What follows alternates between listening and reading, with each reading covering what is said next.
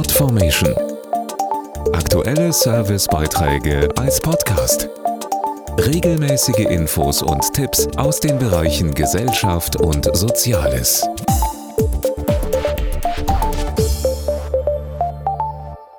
Für fast ein Viertel aller Beschäftigten in Deutschland beginnt das neue Jahr mit einem Pluspunkt, denn der gesetzliche Mindestlohn wird erhöht.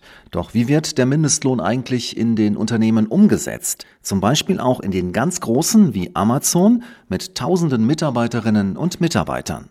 Ab 1. Januar steigt der gesetzliche Mindestlohn von 12 auf 12,41 Euro. Katharina Lippmann ist Personalchefin in der Amazon-Logistik. Welche Auswirkungen hat das für Amazon? Ehrlich gesagt gar keine. Unsere Einstiegslöhne liegen mit 14 Euro pro Stunde und mehr bereits deutlich über dem Mindestlohn. Das heißt, regional können sie auch höher sein. Überstunden werden natürlich zudem extra bezahlt und dann haben wir noch zahlreiche Zusatzleistungen, wie zum Beispiel das 49-Euro-Ticket und eine betriebliche Altersvorsorge. Der Mindestlohn soll in Zukunft weiter steigen. Wie handhabt Amazon seine Lohnentwicklung? Wir haben seit 2011 jedes Jahr die Löhne in der Logistik erhöht. Was viele vielleicht auch nicht wissen, ist, dass unsere Löhne zudem automatisch nach 12 und nach 24 Monaten steigen. Abgesehen von den Löhnen, welche Leistungen sind außerdem wichtig? Wichtig für uns ist, dass sich auch wirklich jeder beruflich weiterentwickeln kann. Es gibt vielfältige Angebote von Sprachkursen bis hin zum Lkw-Führerschein oder auch IT-Kurse.